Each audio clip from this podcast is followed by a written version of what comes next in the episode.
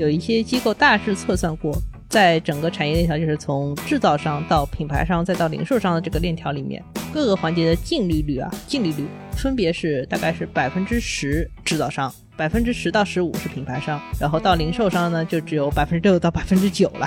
这组数据在像深州国际、耐克和淘宝之间也是差不多是这个比例。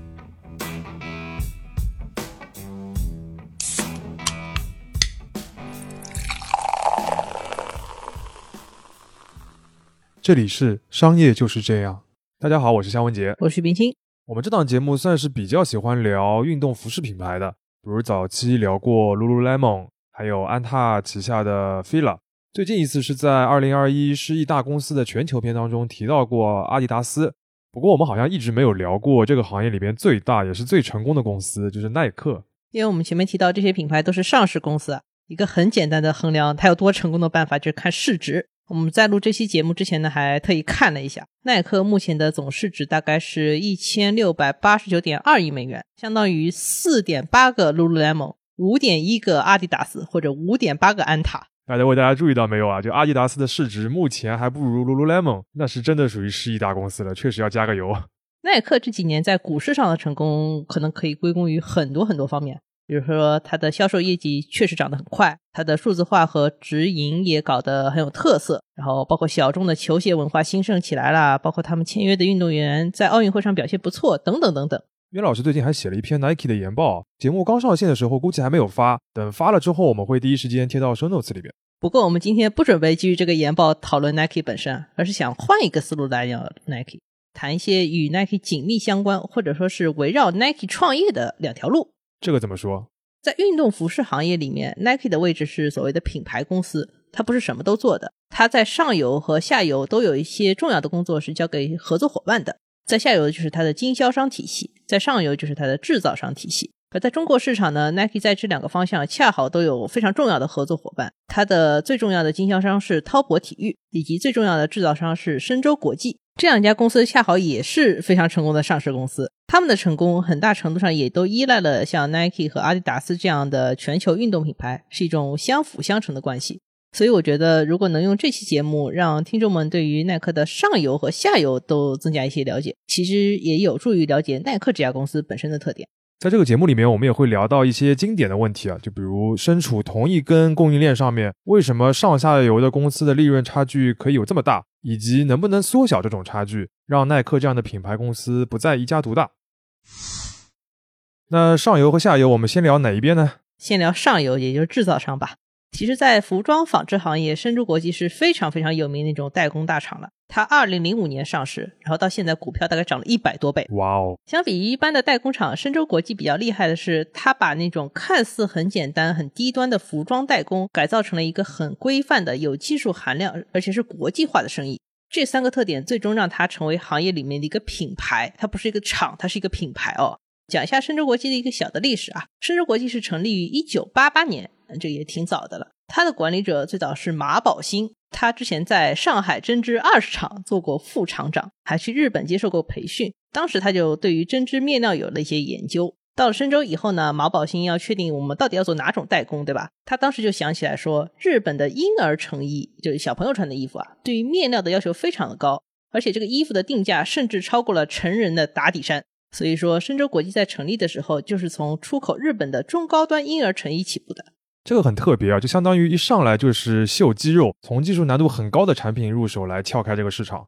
这个思路呢，就是比当时国内还在做那些低端外贸代工的同行是遥遥领先的。嗯，没错，而且确实收到了很好的效果。到一九九二年，也就是深州国际这家公司成立四年以后，这公司就盈利了。这一年还有一个插曲，就是马宝兴当年把他的儿子，也是目前深州国际的董事长，叫马建荣，派去日本去拜访客户。拜访日本客户，感觉是一个有一定技巧才能做的高阶任务了。嗯，没错。而且马建荣当时还真在日本碰到一个难题，因为当时深州跟日本客户的关系还可以。马建荣过去以后呢，就跟日本人一起在吸烟室里面吞云吐雾、东拉西扯。结果烟抽到一半，这个客户公司另一个人就冲进来说：“马先生，我想问一下。”为什么我们收到这批衣服一过水就会掉色？那马先生有没有吓得烟都掉在地上？嗯，那不知道，但反正他据说当时的中午饭是没有吃下去啊。啊，很紧张。哎，最后想来想去，他决定跟客户说：“这批不合格的产品我们会全部烧掉，而且以后这种问题再也不会出现了。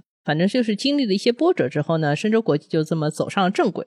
听到这里，感觉好像还是跟一般的代工厂区别不大，都会有这种一些和客户之间的小故事。那么深州国际后面这么出名，变成一个你所谓的品牌，主要靠的是什么呢？一方面是快，快举个例子啊，马金荣之前接受过央视的一个采访，他当时提了一个二零一八年世界杯的例子。当时这个世界杯已经踢到后半程了，法国队的势头越来越好，然后他们的大客户 Nike 就决定临时加一笔单，结果深州国际是在十六个小时不到一天的时间里面赶出了上万件法国队的队服，然后空运到法国。这个衣服送到的时候呢，正好赶上法国队夺冠后的街头狂欢，让 Nike 大赚一笔。这个 literally 的争分夺秒了，对吧？稍微慢一点的时候，他们那个夺冠都已经夺完了。嗯，另一方面是技术，这个还是要提到 Nike。过去二十年里面，Nike 最重要的产品卖点之一呢，就是我们之前提到过的一个技术，是一体化编织鞋面的叫 Flyknit 工艺。这个工艺可以让整个鞋面变得非常简单，像袜子一样非常轻薄，而且更贴合你的脚型。在二零一一年，耐克还不知道说这个 Flyknit 这工艺能不能成功。耐克当时是找了另一家代工厂去讨论，而且要求这家代工厂说：“你给我去买一些昂贵的专用设备来帮我们做这个东西。”结果代工厂果断拒绝你。然后第二年的时候，是深州国际一口气买了两千台专用设备，吃下了耐克所有的 Flyknit 订单。当时在这个技术还没有普及的时候，要做这么大的投资，对于代工厂来说肯定是有风险的嘛。但是现在看这个 Flyknit 这种一体编织的鞋面技术已经应用了这么广泛了，那这笔投资估计回报率还是蛮高的。速度快和技术强，其实还是可以归结到同一个原因，就是深州国际自己是有纵向一体化的能力的。纵向一体化这个概念，我们在之前聊 Zara 那期节目里面详细说过，这里就不展开了。简单的说，就是把上游的很多环节都变成自己做。深州国际本身是一个代工厂，它也不是说整个产业链的起点，它的上游还有一些别的东西，比如说原料，有棉、麻、化纤等等，然后还有专门的纱线厂，然后纱线还可以变成面料，所以有面料厂。而整个链条的特点是，越靠前面的部分，毛利率往往越低。这一点我们在二零二零年拿几家上市公司的数据看过。当时深州国际的毛利率是百分之三十一，面料厂是百分之十六，纱线厂是百分之十三，越来越低。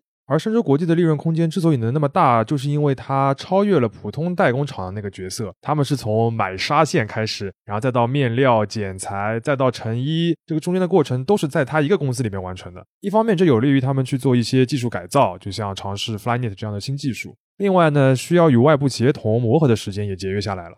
嗯，没错。再举一些数字，传统的代工厂如果从他们向面料厂开始下单开始算的话，到最终交货整个过程大概要三个月。而深州国际的交货速度平均是四十五天，最快可以做到十五天。当时法国队那个东西可能是极限中的极限了啊！对，超快加急，相当于说深州国际可以做到：第一，品质是有保证的；第二，技术是领先的；然后他们交货速度还快，这就很容易形成一个正循环，然后可以吸引到越来越好的客户。到二零零六和二零零七年的时候，深州国际还专门为 Nike 和阿迪达斯建了专用工厂。这两家公司大家都知道，他们是互为竞争对手。专用工厂其实是一个比较好的解决方案，可以保证同时给两家供货，同时严格保守商业机密。嗯，这个很重要。深州国际还在这些专用的工厂里面直接配了一些常驻的设计和研发团队来服务客户。相当于左手陪客户改设计图，或者说定制一些新的面料，右手就可以在工厂里面改生产的方案，过程非常的流畅。你一个代工厂能够凭借你的技术实力和产业实力，在两大巨头之间能够取得这个平衡，说明深州国际确实是把服饰代工这个事情做精了。我们之前也聊过像新颖这样交货速度超级无敌快的公司，对吧？这里还是要说明一下，深州国际的整体订单量是很大的，每笔单都很大。他做的也不是所谓的快销服饰，这个跟信那种小单快返去管理代工厂的模式确实很不一样。而且信是用数字化手段去管理面料和辅料，而且自己还有一个非常大的设计团队，其实也是另一种形式的纵向一体化，只不过切入的方式不一样。没错，而且适应毕竟更加年轻嘛，他有这个试错的空间去尝试一种新的模式。呃，我们前面基本解释了深州国际的规范化和技术含量这两点。那么，岳老师，你提到第三点就是国际化，又从何谈起呢？这其实也是一个老问题。中国和年轻劳动力相关的制造业成本红利，大家都知道是慢慢在消失的。大型代工厂其实很早以前就开始想地方重新安置他们的产能。深州国际在这方面动作也是比较早的。它2005年就在柬埔寨开了第一家海外工厂，到2014年还在越南搞了自己的面料厂。现在深州国际在国内和海外的面料产能占比大概是五五开的，海外的成衣产能可以占到百分之四十，预计在未来三五年内，这个成衣产能也可以跟国内规模相当。听上去理论来说，这种结构在疫情期间还蛮有利的。你一个地方的工厂停了，你单子和物料可以马上运到另一个地方，还可以继续生产，对吧？嗯，这确实是一个理论情况啊，实际上肯定会被疫情影响的，因为订单的转移，只要你这个数字化系统本身是流畅的，这个就是。鼠标、键盘、电脑的事情，对吧？但是实体的物料转移就非常困难了，尤其之前全球物流都遇到了大堵车。其次呢，深州国际这个国际主要靠的呢还是越南，它是一个定向国际。呃，越南大家都知道，之前疫情还是有过蛮严重的时候，深州国际自己也测算过，他们在越南的整个生产基地，如果每停工两周。整个公司的布料和服装的年度总产能就会分别下降百分之二和百分之一，停两周就下一点，停两周就下一点，所以这个过程还是比较危险。嗯，那深州国际应该很希望越南不要再发现什么新的变异的毒株了。深州国际部分大致就介绍到这里了，肖老师，你听起来有什么感想吗？我觉得一个还是技术方面印象比较深刻。我们经常说掌握核心科技啊，这这六个字确实不是轻飘飘的，可以随便说的。背后的工厂要花很多钱，然后要增加很多的管理的环节，才能真正做到这一点。另外一个就是国际化这件事情还是在路上。中国企业目前的这个产能转移，主要还是集中在东南亚的国家。嗯，好处肯定是很明显的，它的成本又低，文化相对接近一点，然后管理上要相对容易一些。坏处可能就是面对像疫情这样的挑战，大部分的品牌的代工厂还是有可能会被一锅端或者半锅端。当然，这是各行各业都会面临的一个难题，不只是深州国际一家了。耐克的上游我们就算讲完了，然后我们再看一下耐克的下游，这是它的经销商品牌叫滔博体育 （Top Sports）。肖老师听说过滔博这个牌子吗？嗯，可以说是几乎不知道，只在选题会上面听你们提到过几次。滔博就是属于那种消费者听也没听说过，但是其实它的业务我们都见过那种公司啊。大家如果在几年前去万达广场或者更老一点百货商场这种地方去买运动鞋的话，可能会遇到那种一开一大片、一整层楼都是运动品牌店的那种区域。这个跟商场自己招商或者有品牌直接开出来的店呢，有细微的差异，但是整体上非常非常接近。乍一看你是根本分不出来的。哦，原来如此。说起来，滔博这个名字存在感很低，但是它原来的母公司名气还蛮大的，就是号称鞋王的百丽。百丽是一家在百货公司时代非常非常受重视的公司。呃，如果说滔博体育占据了百货公司的五楼和六楼，百丽就永远占据了一楼。哦，那就是更强的。对。百丽呢是中国最大的女装鞋零售商，它旗下有很多品牌啊，最著名就是百丽自己，还有天美意和斯嘉图等等一系列品牌。二零一七年，百丽这家公司被高瓴私有化，当时它的年销售额可以达到四百亿元，而门店是超过了两万家。所谓凡是有女人经过的地方，都要有百丽，感觉比海澜之家的这个广告语更加厉害。在百丽这个体系里面，不仅有女鞋的所谓设计、制造和销售能力，还有一块重要的业务就是耐克和阿迪达斯等等一二线运动品牌的品牌代理，也就是后来滔博这块业务。滔博目前也是中国市场上最大的运动鞋服经销商。截止到二零二二年二月底，也就是这个公司财年结束的时候，它在全国有七千六百九十五家店铺，其中有百分之十三是三百平米以上的大店。之前我们提到过，像 Lululemon 这样的品牌以直销为特点。所谓特点嘛，就是说行业里边其他的这个品牌是不这么干的。其实绝大多数的运动服饰品牌都还是选择找代理商来开店为主的这样一个方式，这样可以自己省下大量的精力和成本，也能更快的扩张。你想想看，如果真靠品牌自己的话，耐克、阿迪怎么可能做到现在中国现在有几千家店这样的一个规模？嗯，没错。像滔博的话，其实就是完全满足了这些品牌的需求啊，很快就成长起来了。有一个说法是在百丽私有化之前，高瓴就想好了，百丽不是有两个部分吗？滔博这个运动代理业务，他就是想把它先拆分出来，单独上市的，因为这部分的情况要比百丽传统的这个女鞋业务要好很多，是一块基本不需要再改造的优质资产啊。确实如此，主要是当时女鞋品牌已经有一些需求的停滞，甚至缩水的现象很严重啊，所以百丽才会被高瓴买下来嘛。而运动服饰行业本身是处于一个成长的阶段。二零零六年，百丽国际上市之前，运动服饰的代理销售业务只占它总收入的四分之一。但十年后，也就是百丽被私有化的那个阶段，这部分业务已经可以贡献超过百分之五十的收入了。更不用说这两年大家运动意识普遍提高，然后重大的赛事也蛮多的。其实这个运动服饰的消费需求还是一直往上涨的。所以说，近几年的滔博的话，它所处这个行业蒸蒸日上，自己的行业地位也非常稳固。他主要思考的就是两件事：第一是他开什么样的品牌的店会更赚钱；第二就是怎么把店开得更好。那要不岳老师先说一下第一件事。哎，如果你去看滔博的财报的话，会发现他在讲客户结构的时候是非常直白的。他是把他的客户分为主力客户和其他客户两部分。OK，主力客户而且只有两个，一个是耐克，一个是阿迪达斯。这两个主力客户提供了这个公司百分之八十五以上的收入，其他客户就很多了，包括 Vans、匡威、The North Face、Timberland、斯凯奇、亚瑟士、鬼冢虎等等等等。然后现在有一部分李宁的门店也是由淘宝管理的，但是这么多品牌加在一起，大概只提供了百分之十三的收入。哎，从名气上面，后面那些品牌其实也蛮有名的，但是从这个销售规模上面，还是看得出两个超级巨头的这个威力。嗯，而且可以想象到，这个如果说这么依赖两个超级巨头的话，去年有几个月滔博日子应该就是比较难过的。再加上今年疫情，几个一线城市轮流封控，尤其是上海啊。呃，那数字上面是有这样的体现吗？呃，没错，滔博在上一财年的整个营收和归母净利润都掉了大概百分之十一，相当于所谓略有承压。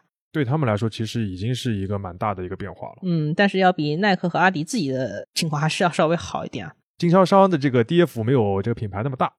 滔博对于整个业绩下滑的解释里面，不仅提到了所谓的 BCI 事件，也提到说去年这两大品牌在东南亚遇到了很重要的供应链问题，还有物流问题，这货运不到店里来卖，没得卖啊。这个就跟我们刚才提到的深州国际的事情呼应上了。再说回到那些一大把其他客户啊，我自己觉得这个滔博对于这个品牌的选择其实没什么选择，也真要说的话，就是二线品牌一把抓。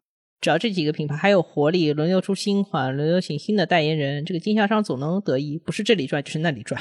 嗯，稍微具体看一下的话，这些品牌里边，现在 Vans 和斯凯奇还是挺不错的，也蛮有特色的，而且他们在线上的这个销售规模也不小了。另外，我们觉得二零二二年，呃，滔博拿下李宁的经销权，也是一个蛮大的卖点，也能看得出李宁有可能下一阶段要开始发力开店了。嗯，没错。第一个部分就是怎么找品牌，我们就讲到这里。有了品牌以后呢，就要考虑如何把店开得更好。其实滔博这部分业务从百丽退市，然后滔博再上市，然后一直发展到现在，最主要的一个工作就是门店的优选优化。在这方面呢，公司大概做几件事情。第一件最重要就是所谓的关小店开大店。嗯，这个我们应该蛮熟悉了。对，包括 Zara 在内，很多很多零售品牌都在做这个事情。二零二二财年里面，滔博的门店总数是少了三百一十一家，但是他们总销售面积同比还是增加了百分之五以上。也就是说，这个确实是在关小店开更大的店。在滔博，我们前面提到了三百平米以上的店，就是他们最高规格的这档店了。这部分的门店数量其实是不降反增的，一年内是多了八十七家的。OK，那第二个呢？第二个呢，当然就是所谓提高门店的销售额和销售效率，所谓提高品效嘛。但是这部分在二零二一年可以做的事情非常少，实际上就是因为前面提到货的问题嘛。当年整个滔博的单店收入还降了大概百分之十一，这个跟他们的营收的降幅是相对一致的。单店收入因为还是这个总经销商里面一个最关键的数据之一嘛。第三件事情也很重要啊，就是抱紧他的主力客户，尤其是耐克的大腿。他是说的这么直接吗？呃，倒也没有啊，但他做是这么做的，是吧？其实这样的，耐克在最近五年里面，其实一直在调整它在中国市场的门店形态和门店概念，尤其是它有一些自营的门店可以搞很多的新花样嘛。我们前两年看到蛮多的。但是传统上来说，这种事情跟像滔博这样的经销商是没有关系的，因为你是经销商嘛。但是耐克在中国做了一个很重要的事情，就是把一些大店和概念店放给了滔博来做。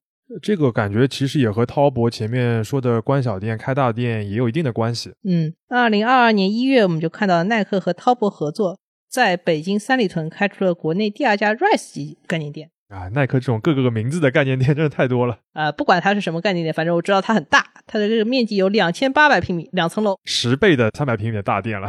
这个其实也是耐克首次在中国和所谓的战略伙伴合作来布局零售升级，只是一些空话啊。当然啦，耐克还说了一个很重要的事情，就是他会把自己的一些数字化的会员信息跟像滔博这样重要的经销商来共享。这个对于滔博来说肯定是非常非常有价值的。这才是空话背后比较实际的东西。最后我们还会讲到，就是零售商经常会面临的两个关键指标，就是存货和折扣率。品牌之所以喜欢经销商，最直接的原因就是经销商能够大规模的从品牌这里预先拿货，然后品牌直接把它记作收入，做批发总归是很爽的嘛。哎，最爽了。相应的来说呢，就是要给经销商一些折扣率上面的优惠，以及要给他们销售时候一定自主定价的空间嘛。就反过来，对于经销商来说，就要特别注意，我货是不是拿的太多了，以及自己销售的时候如何确定这个折扣率。所以，从像滔博这样的大经销商的这个两个关键数据，也能反过来推推像 Nike 和阿迪这样一些公司的经营的状况。嗯，一部分吧。呃，还是回到滔博本身，先看存货周转这块。滔博在二零二二财年的情况是，它大致一百三十天就可以卖空它所有的存货一轮。这个速度呢，比它的前一年要慢。它前一年一百一十天就可以卖完了，那还是慢了蛮多的。这个疫情的影响还是蛮看得出来。对的，但是比它的同行还是要好。比如，它最大的竞争对手也是一个很大的经销商，叫宝盛。宝盛在二零二二财年的整个周转速度已经降到了一百六十三天，这个接近半年才能卖空一轮存货，这个速度是比较慢的了。没错，嗯，另外一个是折扣率方面，这个折扣率的话，滔博没有披露太多，但是看到有一个数字说，滔博从耐克和阿迪达斯那里的拿货价基本上是吊牌价的四点五到五折，大概以八折左右去卖出去，这个是一个比较稳定的结构，每年都是这样。这几年公司的毛利率也是稳定的，就是在百分之四十以上。二零二二财年呢，同比还略有提升，说明这个公司其实没有使用那种什么过度打折去甩卖清仓的方式来清库存。这个好像跟我们消费者的一些直观的感受还是比较吻合的。就是过去两年疫情里边，我们可能看到有一些小的品牌或者一些本土的品牌降价还是蛮猛的。呃，耐克、阿迪当然也有降，但是可能幅度没有那么大。岳老师啊，虽然我们这期拿耐克开了个头，但是前面这么长时间，其实你提到耐克的次数都不是很多，主要是聊了服装代工和零售经销这两个方面。嗯，确实也相比起这个 fancy 的品牌来说，这两个领域长期都所谓很传统，然后没有那么大的关注度，而且利润率也不是很高。嗯，没错，利润率不高是一个问题。现在我们就来看一下这个上下游和耐克的关系，有一些机构大致测算过。在整个产业链条，就是从制造商到品牌商再到零售商的这个链条里面，各个环节的净利率啊，净利率分别是大概是百分之十制造商，百分之十到十五是品牌商，然后到零售商呢，就只有百分之六到百分之九了。在净利率里边，这几个数值的差距其实已经蛮大了。这组数据在像深州国际、耐克和淘宝之间也是差不多是这个比例。之前我们不是讲过 Zara 和优衣库嘛？那肯定会有人想说。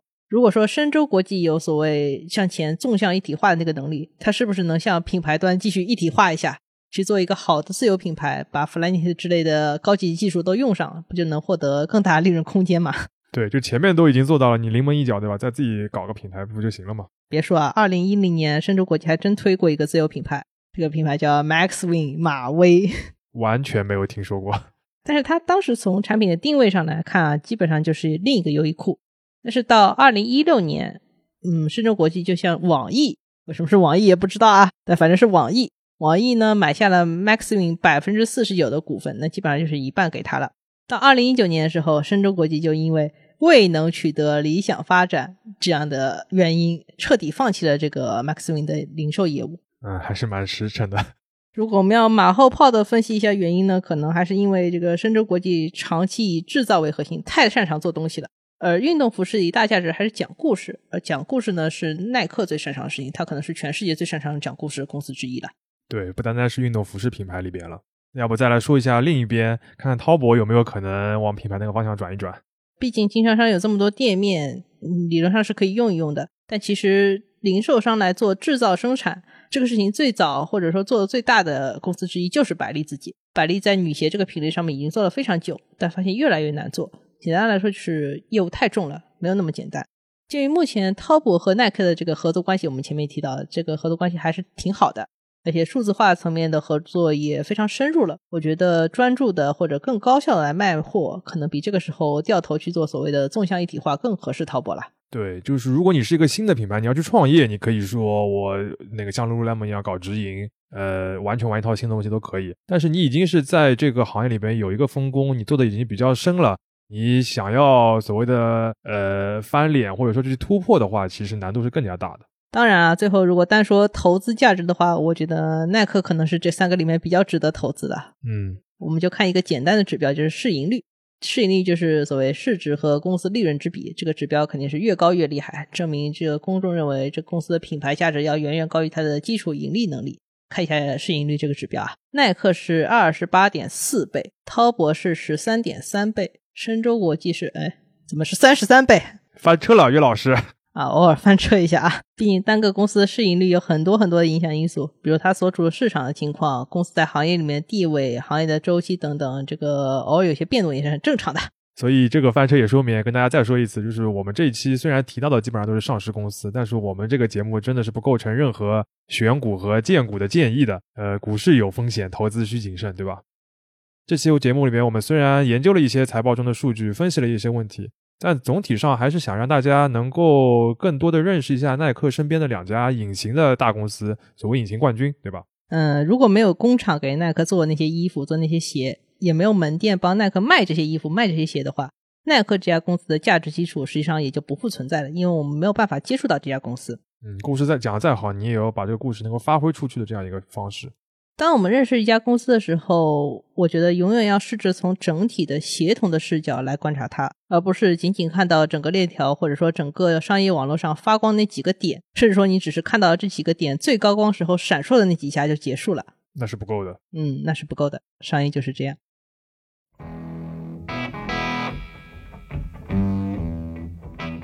感谢收听这一期的商业就是这样。你可以在苹果播客、小宇宙。喜马拉雅、网易云音乐、QQ 音乐、荔枝等平台收听我们的节目。微信公众号“第一财经 eMagazine” 也会推送每期节目的内容。